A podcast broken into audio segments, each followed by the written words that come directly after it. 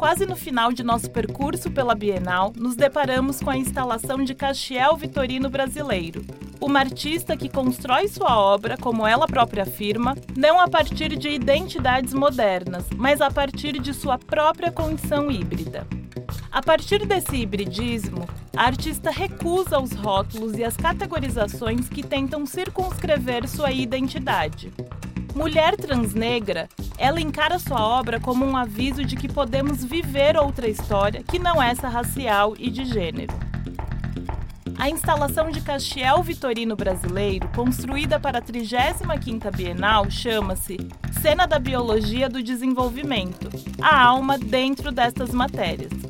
A respeito dessa obra, a artista nos conta que inserir as almas nos estudos modernos sobre a vida terráquea é tão perigoso quanto transformar a biologia numa disciplina espiritual. Em ambos os casos, nos deparamos com a matriz geradora de vida, a incapacidade de celebrar a transformação da matéria e ignorar a memória do que decidiu se nomear de objeto. Trata-se de uma imensa instalação, no chão coberto por uma terra marrom escura está um barco azul com o casco virado para cima e parcialmente enterrado no chão. Sobre o casco do barco há dezenas de copos e taças.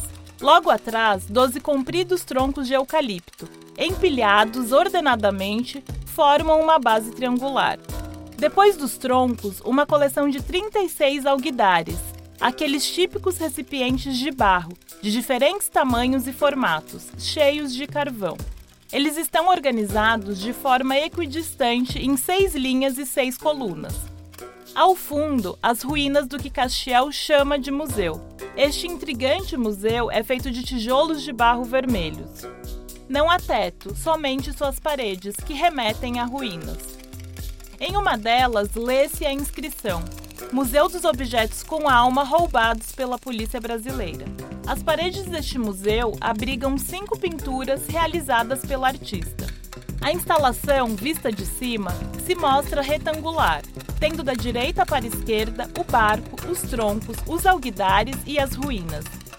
Segundo a artista, não existe objeto quando consideramos que em tudo há vida no barco, nas árvores de eucalipto responsáveis por criminosas monoculturas, nas terras escuras e avermelhadas constituídas por nutrientes gerados por milhares de anos, nas pinturas que declamam pensamentos e emoções sobre nossas origens, nos alimentos que saciam a fome de anatomias que desconhecem a cisão entre arte, ciência e espírito. Ori, numa ruína de um museu que parece ser fictício, mas não é.